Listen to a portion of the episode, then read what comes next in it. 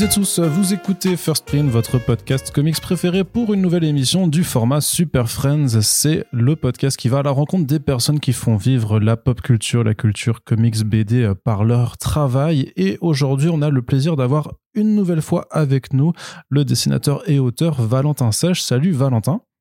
Salut. J'espère que tu vas bien. Je disais le retour parce que c'est effectivement la deuxième fois que tu viens dans notre podcast. On t'avait reçu il y a quelques mois pour parler de Maudit, euh, la courte histoire que tu avais faite aux éditions Kinaï.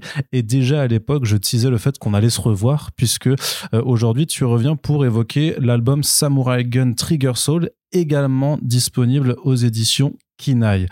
Alors j'avertis juste euh, toutes celles et ceux qui nous écoutent qu'on a déjà fait un podcast ensemble avec les questions, euh, on va dire basiques euh, en introduction. Donc si jamais vous voulez savoir un petit peu comment Valentin a débuté ou quel est son rapport avec ses débuts dans, la bande dessinée, je vous mets le lien de notre précédent échange dans la description.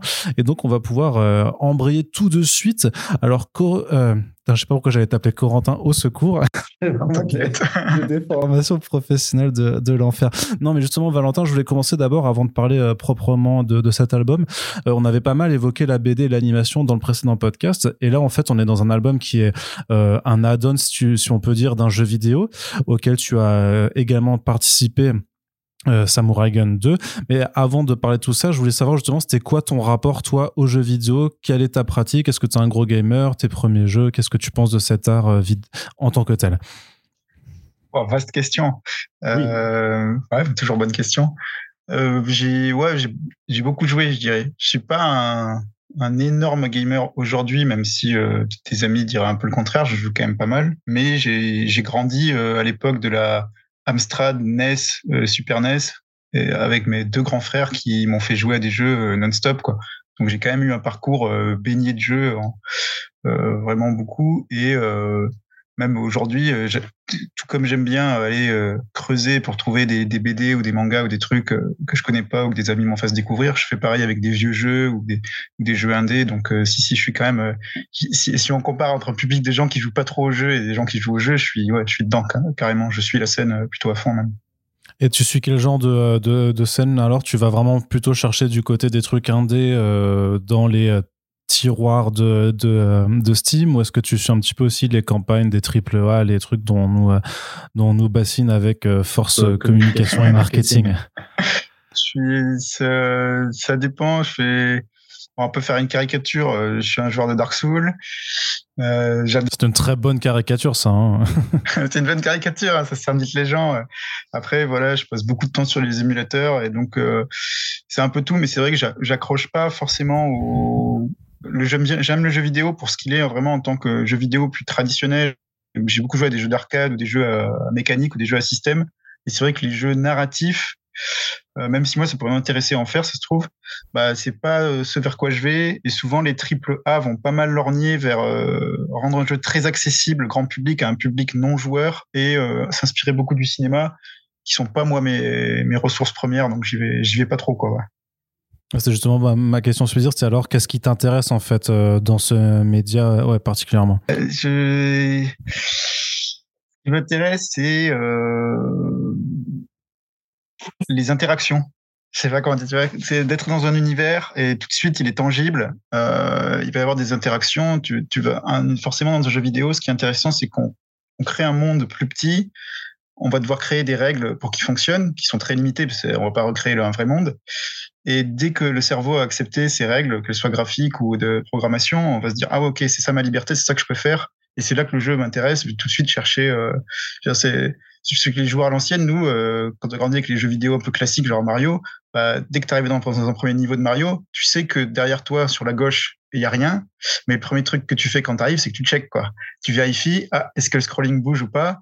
Et, si, et des fois, ils vont cacher des petits secrets ou des fois, tu truc. Et euh, la recherche de tester ses limites, comme ça, bah, je pense c'est très humain, expérimenter avec les interactions. Après, j'aime quand même aussi euh, que cet univers construise une, linéarité certaine et qui quand même que ça construise, ça, ça, ça, accumule, ça crée une histoire en, en, fond. Et je, ça, c'est l'histoire par les interactions et la construction de l'univers, ouais. ce qui est, ce qui se retrouve, je pense, un peu dans, dans la BD. Quoi. Et est-ce que avec euh, ton travail, enfin, et ton rapport à l'art de façon plus générale, tu fais attention justement aux univers qui te sont présentés, aux directions artistiques? C'est des choses auxquelles tu fais attention ou tu te concentres quand même plus sur des mécaniques plus de gameplay, de concept? S'il y a des mécaniques vraiment très fortes qui me qui vont me fasciner un peu direct, euh, je vais y aller. Mais c'est vrai que je suis plutôt euh, comme beaucoup de gens qui travaillent dans un milieu artistique de l'image à être très sélectif quoi tout de suite parce que c'est vrai qu'on est habitué à décortiquer euh, tout le truc. Bon, je pense qu'il y a des gens aussi qui jouent énormément, ils sont très sélectifs de fait, comme des gens qui regarderaient plein de films de cinéma. Donc euh, non, je suis plutôt extrêmement chiant. Genre, je joue très peu de jeux, par exemple. Euh, j'ai pas trop aimé le, le, dernier Zelda, voilà. Je suis pas le seul. Je pense qu'il y a plein de gens qui vont pas adhérer. J'adhère pas au monde ouvert, par exemple. C'est quelque chose auquel moi je m'amuse pas. Je j'y trouve pas de d'écho. Mais il y a d'autres choses pour lesquelles je vais. Euh, j'ai joué, joué, à Splatoon, qui était par exemple le jeu de Nintendo, euh, je tire, sur lequel j'étais pas vendu, parce que je suis pas trop joueur de ce genre de jeu. Et le, le visuel m'attirait pas plus que ça quand j'ai découvert, c'est un visuel un peu spécial et tout. Et en fait, quand j'ai été dedans, là, ça m'a fait comprendre tout leur, leur, leur, visuel et je me suis euh, creusé euh, dessus. Et du coup, j'adore le visuel qu'ils ont développé, le travail. Mais c'est euh, ouais, c'est toutes les connexions et les mécaniques qu'ils avaient créées. Quand je dis jouer, je lui fais ah ouais, c'est excellent et, et ça m'a accroché quoi. Ok. En tout cas, maintenant que j'ai un, un, un, extrait audio de toi qui dit euh, j'ai pas aimé le dernier Zelda, je vais pouvoir faire euh, du bad buzz euh, à volonté. ça, et ça, ça me fait vraiment très, pla très plaisir. euh, sur Samurai Gun, tu peux m'expliquer un peu comment tu es rentré en contact avec le jeu? C'était des gens, enfin, parce que c'est un, donc c'est un jeu qui est développé par une seule personne, si je ne m'abuse. En tout cas, c'est un, un, tout petit studio. Hein. c'est vraiment du, du, jeu très très indépendant, avec aussi un concept au, au final très très simple, presque minimaliste. Est-ce que tu peux nous expliquer euh, ouais, comment tu es, es, rentré euh, dans, dans cet univers? Ouais, carrément. Euh, le créateur, du coup, Bob Bliss, est euh, à la base tout seul. Il a fait Samurai Gun 1, enfin avec aussi Dose One qui était sur la partie musicale mm. et euh, je pense sur les sons déjà à l'époque. Euh, donc à l'époque c'était vraiment un jeu tout seul et après il a commencé à développer la suite et là maintenant on est un peu plus, on, mais ils sont deux devs, c'est lui plus un dev donc ça reste quand même très minoritaire. Il y avait un animateur et moi à l'époque il m'a il suivi mon travail sur, je pense c'était via Tumblr. Euh, il avait acheté ma première BD euh, Anguille Baldaquin chez Ankama euh, sur Amazon, je pense, et il suivait mon travail. C'est fait comme ça. C'est lui qui m'a contacté au début pour des juste faire des illustrations, et on s'est assez entendu. Et au, au fil des, des, années, ça a donné cette, cette collaboration. T'avais testé un petit peu le jeu quand même, hein, enfin tu. Quand il m'a contacté, je connaissais pas du tout le jeu. Mais euh, assez vite, j'avais des amis autour de moi qui connaissaient le jeu. Euh, bah, mon éditeur euh, euh, américain euh, Pio, euh, quand je lui en ai parlé, lui tout de suite, il avait déjà joué au, au, premier. Du coup, on y a joué ensemble, si je me souviens. Ou bah, pour citer des amis, Charles Spiral, qui est aussi auteur, des gens peuvent connaître. lui, quand on en a parlé à l'époque, il y jouait énormément avec son cousin. Ils avaient joué vraiment énormément. Et du coup, j'ai rencontré, même en dédicace, souvent, je vois des gens qui, des fois, m'ont parlé je pense que c'était vraiment une niche en France, mais euh, il y a pas mal de gens euh, qui jouaient déjà soit des Towerfall ou des petits jeux comme ça de versus, de party game ou des jeux de combat, et ils connaissaient ce, Samurai Gun 1 euh, apparemment qui était assez une niche, mais très respecté dans le milieu. Ouais, parce que pour ceux qui nous écoutent, Samurai Gun, tu me dis si, si je dis euh, si j'ai mal compris parce que euh, moi je t'avoue j'ai pas joué à jeu euh, là parce que c'est presque trop indé pour pour moi et que en fait j'ai pas beaucoup de gens avec qui faire du versus mais tu es dans une arène face à un autre joueur. On a chacun un katana et un flingue avec seulement trois balles. Et le but c'est d'éliminer l'autre sachant que chaque coup est mortel. Enfin est te tue en, une seule fois. Mais voilà faut c'est énormément de réflexes qu'il faut parce que ça va très vite. C'est du c'est c'est du pixel art. Donc les personnages se bougent très rapidement aussi. Pensez super Meat Boy un petit peu, je dirais, en termes de, de, d'intensité du, du mouvement. Et donc là, il y a le deuxième qui est sorti et qui a l'air ben, d'avoir euh, euh, améliorer la formule en variant les, différentes arènes. Euh, il y a aussi un mode, un mode solo un petit peu qui permet de, de se faire la main sur le gameplay avec plein de personnages d'autres jeux indés aussi qui, qui, qui ont l'air de faire des, du crossover des, des guests. toi, est-ce que tu peux nous dire quel a été ton rôle dans le développement du, du, second, du second jeu? Ouais, euh, c'est un développement assez organique. Après, ça reste euh, beau vraiment qui est en lead euh, sur toutes les prises de décision finales euh, de gameplay et autres. Mais on est, on, on, discute assez souvent. Moi, après, j'avais quand même un rôle assez précis, c'était aider faire tous les portraits, on va dire en HD, vraiment dessiner comme je ferais une illustration pour tous les personnages. Qui eux, les personnages, il faut imaginer que c'est un sprite, donc un, personnage, il fait 16 pixels par 16 pixels. Donc quand tu citais Super Meat Boy, c'est vraiment ce genre de choses-là. On est sur quelque chose de très simple, même s'ils ont été animés avec beaucoup de cœur et de précision, qui je trouve l'animateur Nelson Balls qui bossait dessus, qui lui est un animateur 2D qui bossait avec Cartoon Network et autres. Il, s'est acharné pour essayer de, rattraper un peu ce que je faisais en portrait. À la base, en fait, on avait les, premières versions des personnages que Beau avait fait pour le 1. Et en gros, j'ai eu un petit peu carte blanche. Donc certains, je me suis, je les ai adaptés en grand portrait. Je me suis amusé. Et moi, je pars souvent du principe, ce que je dis des fois, c'est que dans les vieux jeux auxquels je jouais, par exemple Final Fantasy VI ou n'importe quoi, où on va avoir le portrait du personnage qui est habillé en rouge, blonde pour Terra, on arrive dans le jeu, elle a des cheveux verts, une armure violette, euh, elle a rien à voir. On se dit bon, mais euh, donc moi j'accepte qu'il y ait une différence en tout cas entre euh, dit le portrait, c'est le dessin HD, c'est une, interprétation pour moi de, l'artiste qui, qui fait le, le, concept. Et après dans le jeu, si c'est pas pareil pareil, comme c'est des petits pixels, ça me choque pas. Je suis parti avec cette base. Et l'animateur, lui, derrière, après, est inspiré par certaines choses, en a réinclus dedans, euh, a rendu le truc plus ou moins cohérent. Euh, Beau lui-même, voyant ce que faisait l'animateur et ce que je faisais moi sur le portrait, en a été inspiré, s'est dit ah, il faut savoir que dans le 2, les personnages sont euh, tous différents. La base est exactement celle que tu as dite, mais il y a des petites différences de vitesse, même certains vont avoir des balles explosives, d'autres des, des, téléportations, il y a des petits pouvoirs qui sont disséminés comme ça, qui au final font d'ailleurs une grande variété. Et c'est venu parce que voyant le travail de Nelson et de moi, il s'est dit euh, ah là je peux pas les, laisser tels quels quoi. Ils sont devenus tellement personnifiés euh, que j'ai envie de leur donner un poids différent, une force différente euh, et des capacités uniques. Donc c'est c'est dans ce sens-là qu'il y a eu des un mélange organique qui a influencé le game design du jeu. C'est-à-dire que toi, en fait, quand on t'a dit qu'il fallait que tu t'occupes du Cara Design, tu avais juste en tête de faire vraiment stricto sensu, juste des designs de personnages, c'est-à-dire sans penser forcément à l'impact que pouvait avoir tel choix de, euh, de, de, design. Par exemple, si tu lui dessines euh, un tel flingue ou tel, euh, tel sabre, l'impact que ça pourrait avoir ensuite dans le gameplay ou dans, dans l'animation du modèle. Ouais, après, euh, comme j'avais quand même du coup à l'époque déjà joué bien, bien joué au 1, euh, vu qu'on était pour l'époque du 2, je me, rendais quand même compte de ce qu'était le, jeu.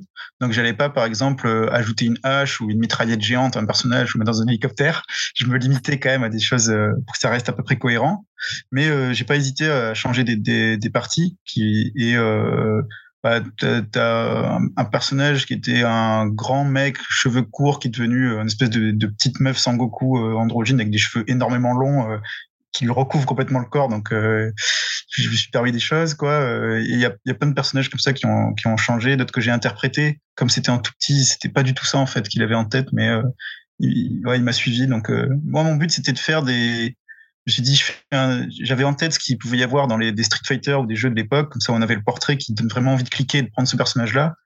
Je me suis dit, euh, bah, si, j'ai que un portrait à faire, je mets la max dessus, j'essaie de dessiner au plus euh, plus stylé possible, qui donne vraiment envie et euh, qui, qui raconte quelque chose à lui tout seul, quoi, qui soit inspirant, quoi. C'est ça l'idée, ouais. Et alors, à quel moment vous décidez de faire aussi une BD, une bande dessinée qui se situera dans cet univers? Et plus que se situer dans l'univers, euh, qui en explique un peu euh, certaines règles de, de lore, euh, explique aussi, fait une sorte de prologue par rapport à, des personnages jouables. à quel moment ça, ça, ça vous vient? Est-ce que ça part d'une envie de toi? Est-ce que c'est avec le développeur que vous montez ça? C'est le Beau m'a donné. Alors, l'histoire de la BD ça s'est fait au début, c'était censé être euh, quelques pages. Et après, euh, il m'avait dit, mais j'aimerais bien euh, qu'on parle de ces cinq personnages-là. Et il m'avait mis une phrase par personnage. Donc il y en a une que je, une ou deux que je dis, que je dis souvent, c'est pour le golem, personnage du golem, il m'a dit oui, c'est un, un golem qui a été créé par un couple d'agriculteurs pour les protéger. Point. Et c'est une des plus des plus fournies, je dirais. Et par exemple, pour euh, l'héroïne Red de la BD, c'est euh, Reckless Thief. Donc c'est ouais, un voleur, c'est une voleuse quoi. Et, euh, et j'avais juste ça. Et avait ça pour cinq personnages que d'ailleurs qui se retrouvent pas tous dans la BD puisqu'il y avait euh, Ghost, euh, un des personnages du jeu qui était censé être dans la BD qui a été retiré après coup. Et euh, à partir de là, ça devait être des histoires courtes que j'avais tissées, qui auraient dû être faites par d'autres, par des auteurs différents, mais scénarisées par moi comme je l'ai dit, c'était des histoires courtes, ce serait pas mal qu'il au moins qu'on ait 10 voire 20 pages pour avoir raconté un minimum des choses, parce qu'il voulait quand même raconter des choses. Tout ça, avec les années, a donné euh, que je fasse tout et que ça devienne un espèce de 200 pages qui a failli être un 300. Enfin, c'était bon, il y a eu un peu de marécage tout ça. Et, à, euh, un moment, euh, donc le projet a duré sur plusieurs années. Et après, il a fallu que je coupe des choses et euh, je suis revenu à la mouture qu'on a aujourd'hui. Et en chemin, c'est pareil, il y a eu pas mal d'échanges entre moi et Beau, mais ils sont pas très, ils sont, pas logiques comme on pourrait l'attendre aujourd'hui dans la façon dont sont fait les, les productions euh, dans une boîte qui aurait eu par exemple du budget, qui, qui aurait eu un pipeline carré. C'était très artisanal là, parce que comme tu disais, Beau est plutôt tout seul à la base. Donc lui-même, quand il revenait sur son jeu, parce qu'il en a fait d'autres entre temps, par exemple entre le moment où on a commencé et le moment où le jeu là est en early access, il a bossé sur euh, Hyper Light Drifter, qui est un autre jeu mm. indé euh, assez connu, qui a fait un gros Kickstarter avec plusieurs centaines de milliers d'euros, et c'est un des, des, des leads créateurs dessus. Donc voilà, il a pas, pas rien fait, quoi. Il a fait vraiment des, des jeux entiers, quoi. Ce qui fait que il s'est passé beaucoup de choses, et lui-même, quand il revenait, je pense qu'il avait besoin de, de, de, de, retrouver la formule, de revoir ce qu'il allait faire, et donc il y avait pas mal d'outils qu'on avait mis en place, qui de l'or, qui du coup étaient cassés, changés, machin truc. Moi, ça me dérangeait pas. Je trouve que c'est un matériau vivant et je trouve ça bien. Ce qui fait que je me suis situé le seul truc que j'ai fait, c'est me situer temporellement avant. Comme ça, je me dis, je peux pas avoir de truc qui va faire lui, qui va impacter mon scénario. Et à partir de ça, euh, il y a des, choses qui, qui, ont rebondi. Lui, il utilise des petites choses. Euh, moi, j'en utilise d'autres de ce qu'il a fait, notamment les balles ou les trucs comme ça. Mais euh, c'est l'idée, ouais, c'était ça. Et puis, il m'a laissé euh, vraiment carte blanche sur sur l'histoire.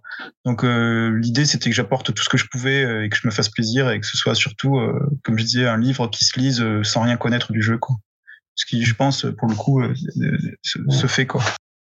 Ouais, mais parce que c'est quand même aussi euh, difficile. Enfin, difficile, je sais pas euh, si c'est si c'est le mot, mais de se représenter aussi euh, pour euh, pour quelqu'un qui découvre la bande dessinée, qui connaît un peu le jeu, de se dire bon, mais comment en fait on passe vraiment de de cette espèce de de pas de jeu très minimaliste en fait, où tu dis justement vu que c'est pas du tout une tri, un triple A où il y a 15 000 environnements, où il y a il y a plein de, de de concepts et tout ça dans tous les sens, tu te dis comment est-ce que et c'est ma question aussi, c'est comment est-ce que toi tu pars de ces personnages et de ce concept de jeu pour développer un univers, sachant que ta carte blanche, j'ai entendu, et avoir carte blanche, ça veut pas dire non plus euh, faire n'importe quoi. Est-ce que tu peux, euh, peux me dire, c'était quoi ton, ton cheminement?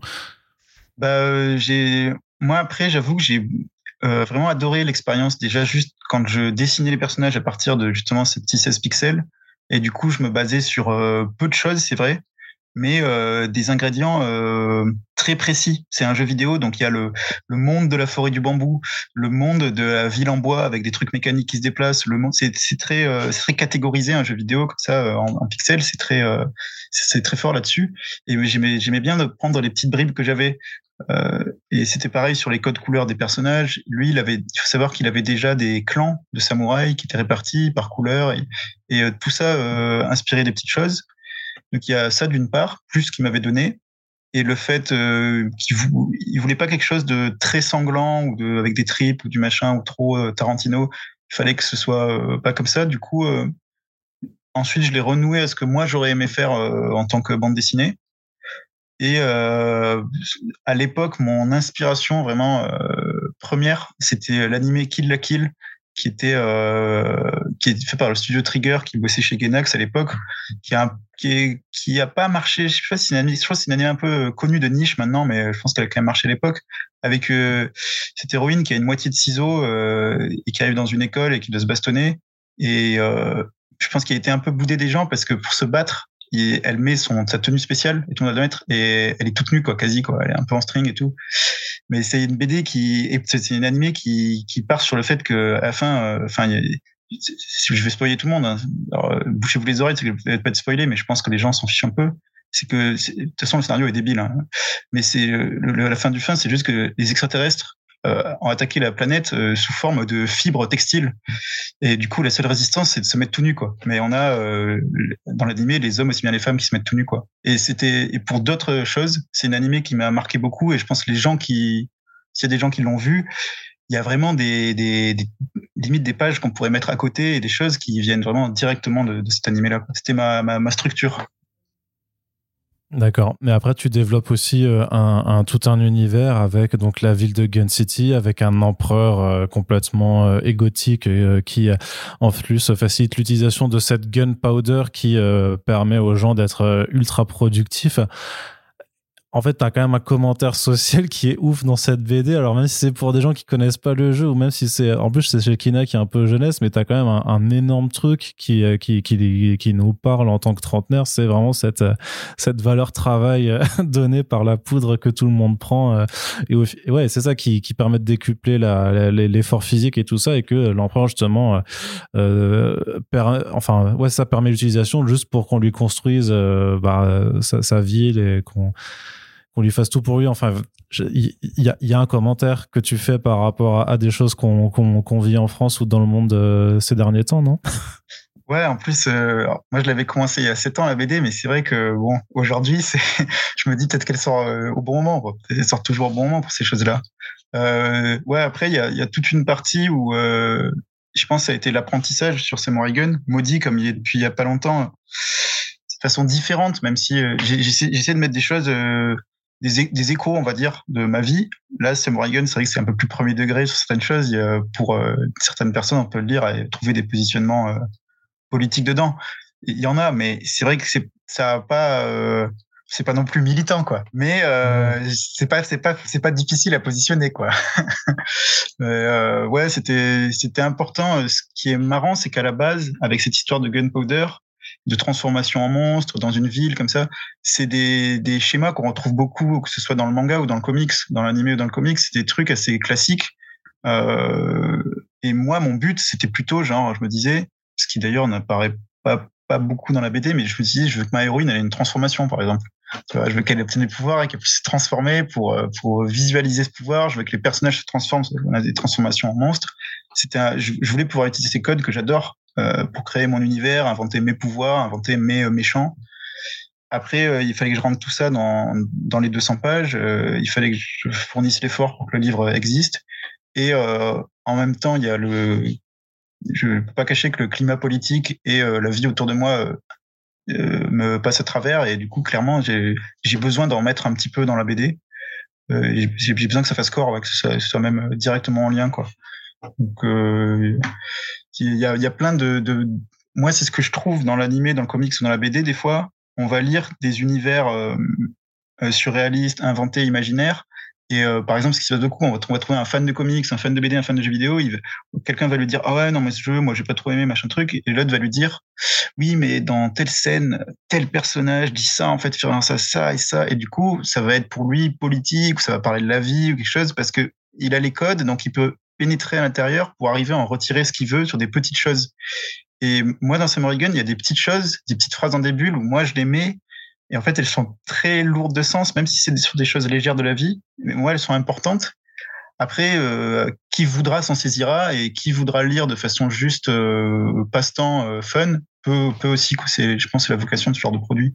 Mmh. Et dans, dans cet ordre de choses, est-ce qu'on peut dire concrètement que tu, tu, que tu es team chien euh, par rapport à Samurai Gun quand même? Alors c'est vrai que j'ai, j'ai beaucoup vécu avec des chats aussi, avec des chiens, mais ouais, évidemment que je suis, je suis, je suis plus team chien, quoi. même visuellement, hein. c'est 100%. C'est clairement ce qu'on voulait entendre. Parfait. J'ai le deuxième extrait pour faire la promo de ce podcast. Euh, il y a aussi quelque chose, en fait, euh, tu, tu, bah, pour gérer euh, d'un point de vue, donc tu es sur, es sur presque 200 pages ou, ou peut-être un petit peu moins? Un petit peu moins, il y en a 188. Ouais. Bah, pour être précis. Voilà en termes de euh, justement de maîtrise de tout ce qui est exposition, action ou même des touches plus légères. Toi, tu, euh, tu avais tout préparé dans ton script dès le départ ou justement euh, ça s'est fait un peu aussi au fil de l'eau parce qu'on a, on a cru comprendre que, que le projet avait pu, en tout cas la BD avait pu changer de, bah, de forme en fait au, fil des années? Mmh.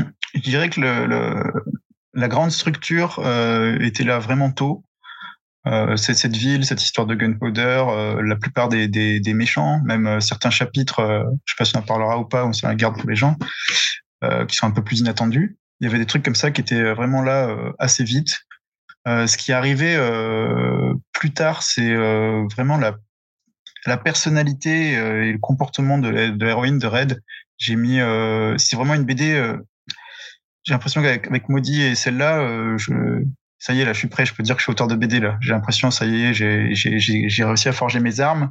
Je vois aussi mes faiblesses que j'ai eues dessus, je vois mes, mes capacités qui sont bonnes et j'ai envie de continuer. Ça m'a bien ouvert le chemin.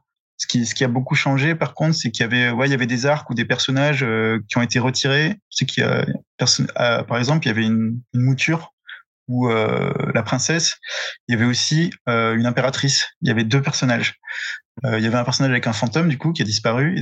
Donc il y a pas mal de choses qui ont été fusionnées ou enlevées et, et le scénario a été recomposé.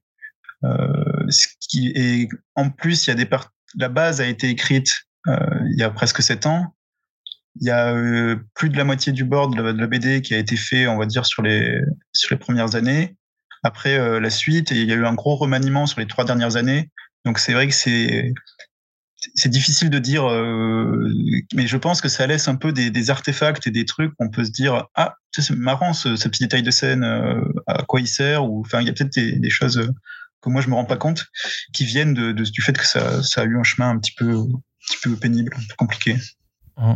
Et tu, tu, tu, avais aussi une tonalité un petit peu entre guillemets jeunesse aussi en tête par rapport au fait que c'est publié chez Kinaï Est-ce que, enfin, j'imagine qu'il y a 7 ans, il n'y avait pas, enfin, de toute façon, Kinaï n'existait pas il y a 7 ans. Donc, euh, je veux savoir un peu comment ça s'est greffé avec, avec Romain euh, chez, chez lui. Ouais, c'est une bonne question. C'est euh, moi-même, je saurais pas trop quantifier quelle a été, on va dire, l'influence de Kinaï et de Romain dessus, parce que en vrai, il y en a quand même une. Parce le projet, euh, quand je l'ai commencé, n'était pas directement pour Romain. Au début, euh, on faisait The World avec Romain, on le réédité. Moi, j'étais euh, à bosser sur le projet pour Pio. Petit à petit, Romain m'a fait savoir que ça, correspondrait parfaitement à sa maison d'édition. Parce que moi, c'était pas acquis au début. Je me disais pas que c'était un livre qui, qui marcherait pour Kinaï. J'ai appris à découvrir Kinaï en même temps. Il y avait quand même la notion que je te disais, où Beau m'avait dit, euh, j'avais fait des premières versions, il y avait beaucoup de sang, de tripes, l'héroïne découpait les personnages. Euh, le style pourtant était encore plus synthétique au début. C'était pas aussi réaliste. Mais parce que le jeu de toute façon est assez violent là-dedans. Enfin, j'ai regardé des vidéos de gameplay du 2, il y a quand même, euh, ouais, bah, il y a des gerbes de sang quoi. C'est exactement ça. Il y a des gerbes de sang partout. On peut décapiter son adversaire. On peut même euh, se saisir de la tête de son adversaire pour lui jeter dessus. Donc, euh, en vrai, dans les faits, c'est très violent, mais c'est vrai que ça reste du pixel 16 par 16, donc euh, la violence n'est pas reçue pareil, mais quand même, c'est direct. Donc, ça m'avait étonné quand il m'avait dit ça. Mais moi, je me suis dit, bah, c'est la commande et je peux tout à fait trouver quelque chose. Et je dirais même que à la base, c'est pas dans mon truc de faire spécifiquement des BD où ça découpe à tout va mais ça aurait littéralement changé le temps si c'était ça.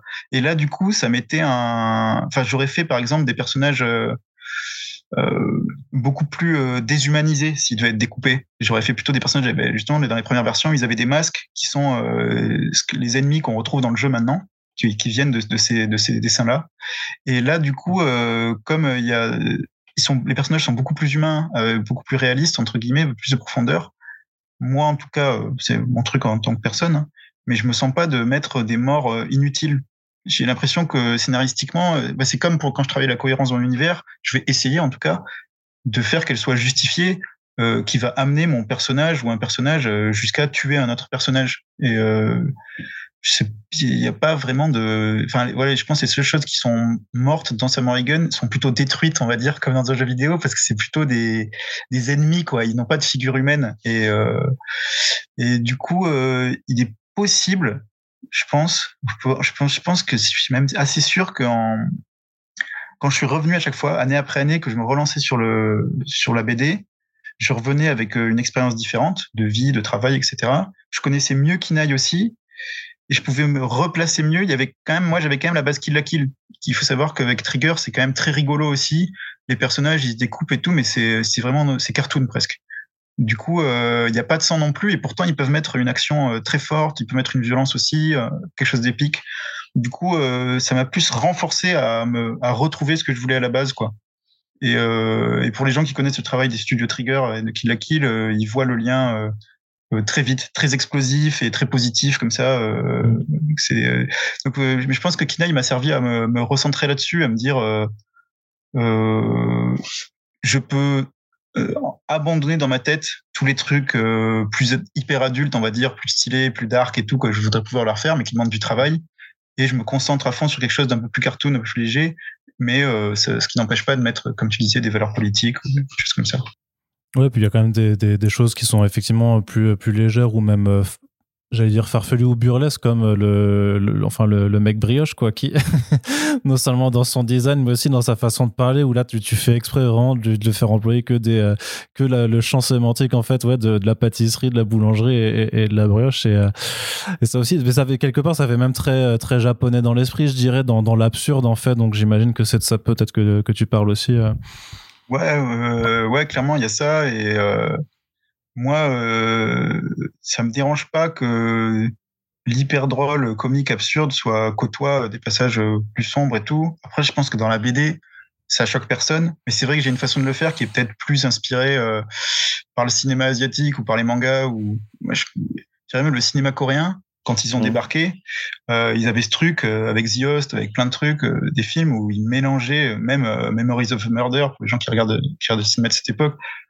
il y a des blagues totalement absurdes sur un film qui raconte l'histoire du, premier tueur en série de Corée. Euh. Donc il, mélange les. Il y a quelque chose de plus théâtral où il mélange vraiment les différentes choses et ça fait partie pour eux qui est de, de l'absurde, de l'idiot. Au Japon, dans les mangas, on a souvent de l'humour de caca, pipi, de prout, de machin qui normalement est cantonné vraiment aux enfants. Eux, ils continuent de le mettre. Euh, en fait, si en termes de rythme, c'est bon, ça marche. Et moi, je suis plutôt acquis à la cause à fond et je trouve en plus que euh, bah, contraster les, les, les, émotions comme ça, les scènes, ça rend le truc plus riche, euh, plus intéressant. Moi, j'aime. Très bien. Euh, J'avais une autre question aussi par rapport à, ton cadrage, ton découpage, parce que ce qui est quand même assez, assez bluffant, et je l'avais déjà remarqué avec moi de toute façon, c'est bah, le dynamisme hein, de, de, tes choix d'angle aussi pour les scènes d'action où ça, bah, ça part très très vite dans quelque chose d'assez explosif, quitte à ce que parfois euh, on a un peu du mal à distinguer quand même ce qui, est, ce qui se passe, comment tu, tu gères ça, euh, comment tu gères ça vraiment ça? Euh, autant que faire se peut, je dirais. clairement, c'est là pareil, c'est on pourrait dire c'est ces influences comme ça d'avoir lu et vu différentes choses et, et dans, dans, le manga, bon, je suis très influencé manga, hein, je pense que les gens le, le, le, le, perçoivent. Et dans le manga, ils ont vraiment ils ont une forte pagination, mais en plus, je trouve qu'ils ont développé vraiment une expertise euh, sur les mangas qui font des combats impressionnants et des scènes d'action qui sont hallucinantes. À côté de ça, ils ont l'animé euh, qui là, du coup, a les scènes d'action en mouvement qui, moi, euh, pour certaines, me passionnent ou il vraiment des scènes d'action que je trouvais énormes. Donc, ça m'influe. J'aimerais pouvoir mettre ça aussi dedans. Je pense que c'est là que je tire des, les envies de cadrage, etc., ce dynamisme.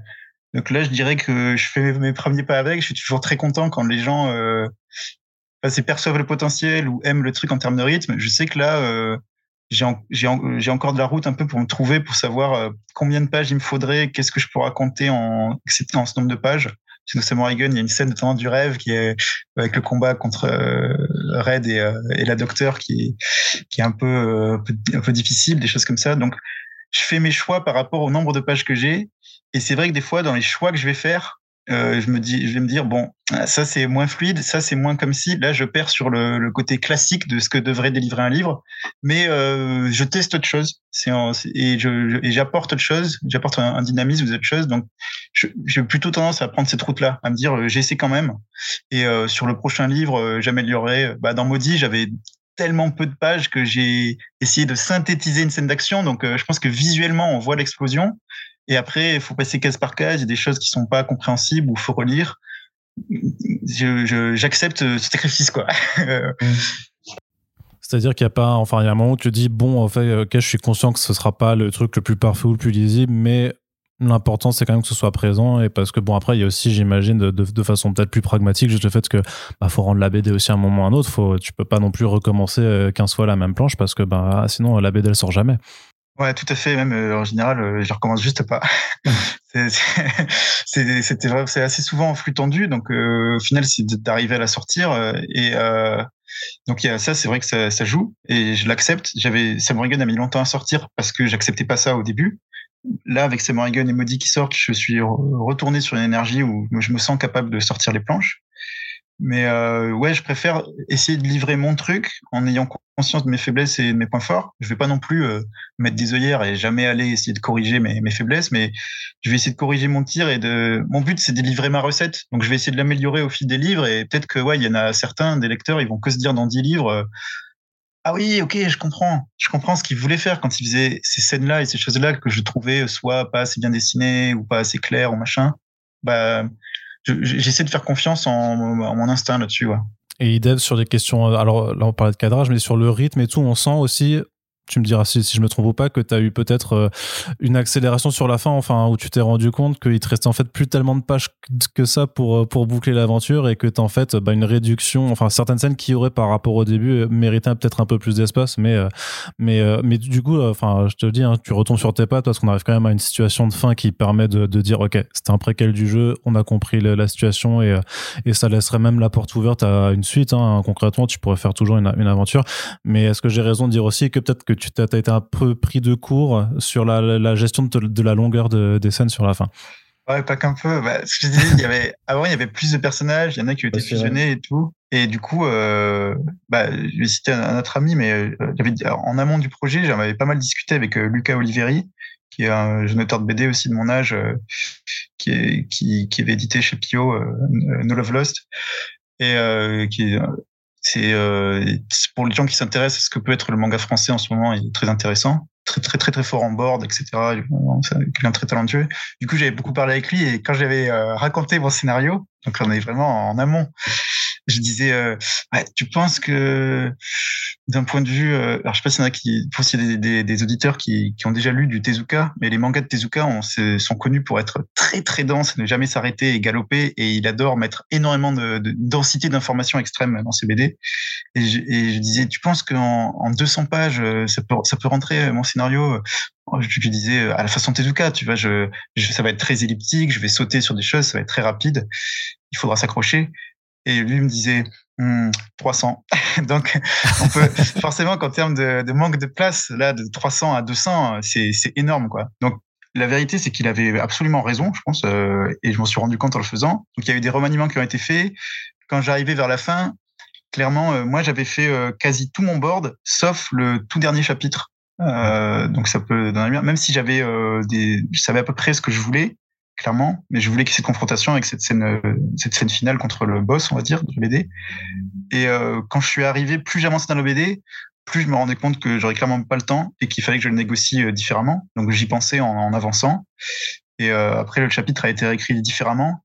Mais ce qui est intéressant, c'est que hum, ça n'a pas fait des changements mirobolants sur le scénario, mais on va dire sur le texte qui se retrouve dans la BD et sur des détails de mise en scène sur la mise en scène, ça a vraiment fait des changements euh, particuliers qui ont mis en lumière certaines choses et, euh, abaissé d'autres. Là, le, but n'était plus, quand j'étais arrivé, de faire une scène d'action très stylée, de montrer de l'épique et la puissance de mon personnage ou du méchant, mais euh, plutôt les phrases qu'on va lire qui vont plutôt donner un paiement narratif sur la héroïne, ce qui lui arrive et, la fin du livre. Et, euh, et en fait, j'étais très content de ça. Mais, euh, mais c'est vrai que je, soit j'avais regardé euh, une animation d'ailleurs quand j'étais sur la fin de Samurai Gun, euh, où j'avais déjà écrit ce, ce truc-là, mais ça faisait un bon écho, où euh, c'était une, une, une, anime en deux saisons comme ça, où à la fin, le méchant ultime arrive, le héros doit se combattre contre le méchant ultime, espèce de dieu comme ça son. Sauf que le générique de fin commence. le générique de fin du dernier épisode et, le, et ça continue de, de tourner quoi. C'est encore animé, ça bouge et on, entend la musique du générique de fin en plus qui est hyper joyeuse. Du coup, forcément, en tant que en, tant que, que, que, spectateur, on se dit pas waouh, ça va être un, combat plein de tension et de suspense. Non, bah, on sait qu'il va clairement lui mettre son poing dans la gueule et qu'il va, qu'il va gagner quoi. Mais c'était pas le, le, le, le, tout le parcours de l'anime. Le but, c'était pas d'en arriver à ce qu'on se demande s'il allait gagner ou pas. Et, euh, c'est presque, et c'était une célébration quoi d'en arriver là. Et la célébration, elle était dans ce générique de fin euh, où les animateurs ont continué à animer alors même qu'ils auraient pu euh, s'économiser un peu. Et euh, j'ai trouvé ça génial. Et de jouer, c'est peut-être un peu méta, mais j'adore de jouer avec les codes comme ça. Et du coup, moi, je l'ai imaginé pareil. Ma fin pour Samurai Gun, chacun la lira comme il veut clairement, elle est un petit peu abrupte. Il y avait aussi une notion de j'aurais pu rajouter des pages à l'époque, mais si on rajoutait des pages, il y a toujours des histoires de cahiers quand on imprime.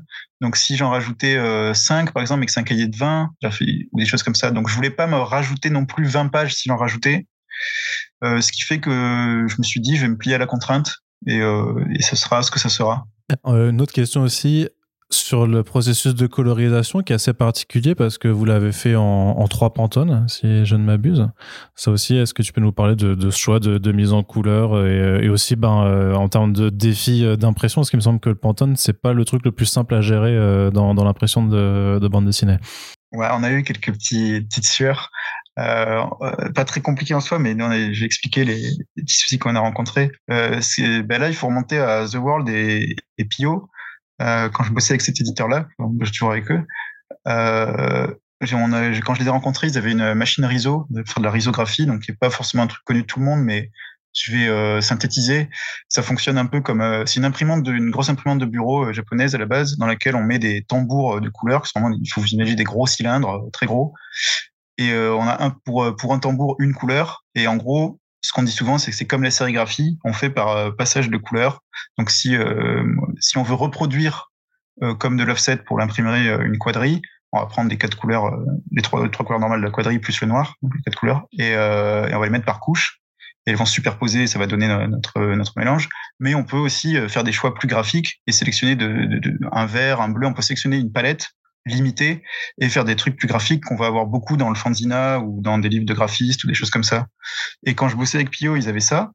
Et ce qui était intéressant, c'est que ils étaient, euh, c'était pas mal d'années en arrière. Ils étaient vraiment au début de ce qui commence à se faire, ce qui est maintenant est vraiment le modèle qui se fait beaucoup en, en fanzina c'était que, on va dire l'indé à l'époque, je vais être méchant, hein, mais je vais, caricaturer. L'indé à l'époque, c'était beaucoup, euh, ce qu'il disait, c'était beaucoup des auteurs euh, un peu sans le sou, bon ça c'est toujours le cas, qui euh, qui faisaient des récits autobiographiques très dé, très dépressifs de leur vie nulle et en noir et blanc. Et avec Pio, notre but, c'était évidemment qu'il n'y avait pas que ça, mais c'est très présent. Et avec, mais ce qui, qui, raconte une vérité aussi sociale de la difficulté de faire des BD, quoi. Euh, et, avec Pio, notre but, c'était de faire de l'indé, mais de l'indé pas chiant, on disait. C'est-à-dire que nous, on était justement, on adorait Trigger ou, des, jeux vidéo ou des choses comme ça. Donc, on se disait, on peut aussi prendre les, codes qui sont dans euh, la BD mainstream, qui sont aussi bien dans la BD hyper indé, euh, intellectuelle. On, mélangeait les, codes et on voulait que ce soit imprimé avec cette ISO parce qu'elle était accessible.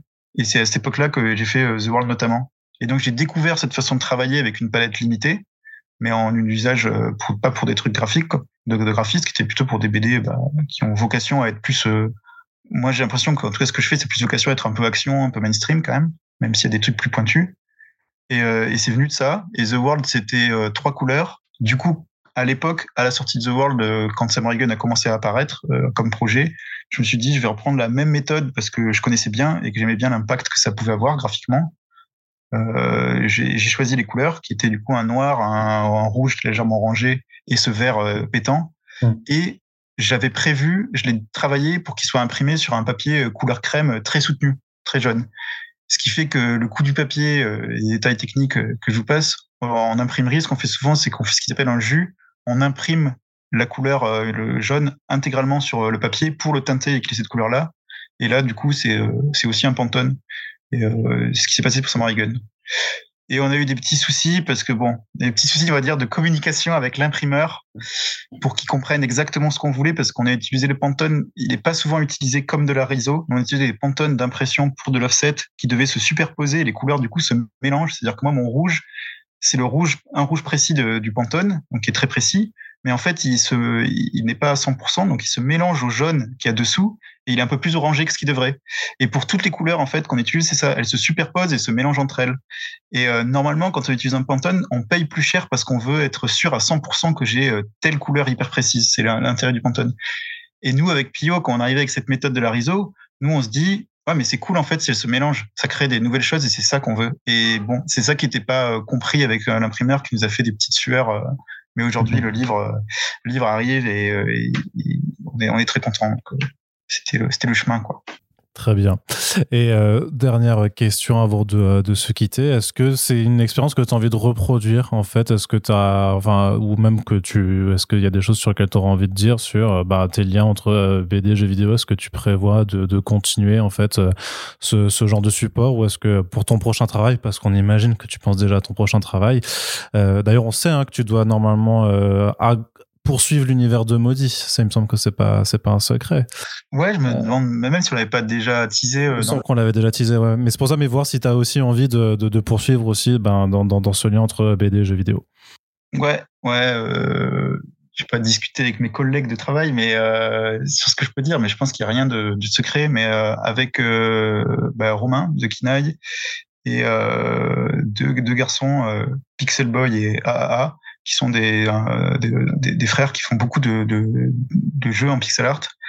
on s'est réunis pour là essayer de créer un proto de jeu basé sur euh, lié à l'univers de Modi et qui sera même euh, directement euh, rattaché à la BD que parce que je suis sur du coup la suite de Modi, la BD que je suis en train de faire de Modi. Donc dans le meilleur des mondes, qu'on aimerait bien pouvoir proposer aux gens l'année prochaine. A priori, la BD, je serai dans les clous. bon. Désolé, hein, c'était un peu spontané. Ah oui, j'imagine que.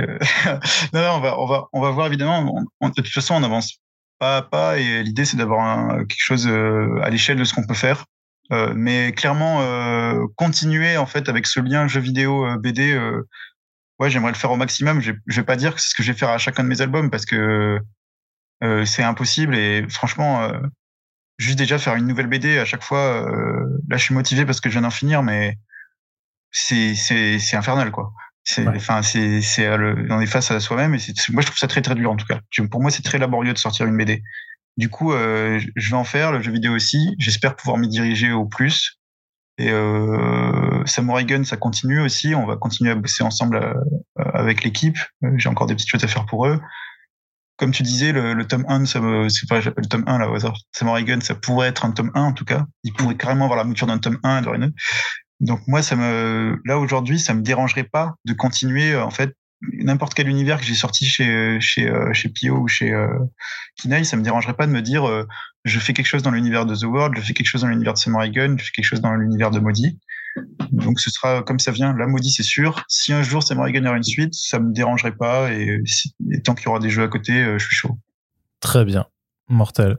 Bah écoute, Valentin, je te remercie une nouvelle fois nous avoir accordé un peu de ton temps pour, euh, discuter de, ce nouveau projet. Donc Samurai Gun Trigger Soul qui est disponible en librairie pour la somme de 17,90. Il y a aussi un lien pour vous procurer l'album dans la description de ce podcast si vous voulez soutenir nos, copains de Comic Zone. Et puis bah, on, te réinvitera de toute façon hein, quand la prochaine BD sortira mais je suis prêt à parier que ce sera pas forcément dans un an. En tout cas, je te souhaite un, très bon courage pour euh, pour pour ça. Et puis, euh, bon, on se reverra dans la vraie vie aussi euh, d'ici là. Merci à toi encore d'avoir été avec nous, Valentin. Bah, merci beaucoup et bah, merci à tout le monde qui a écouté. À bientôt. À bientôt pour le prochain podcast. Salut.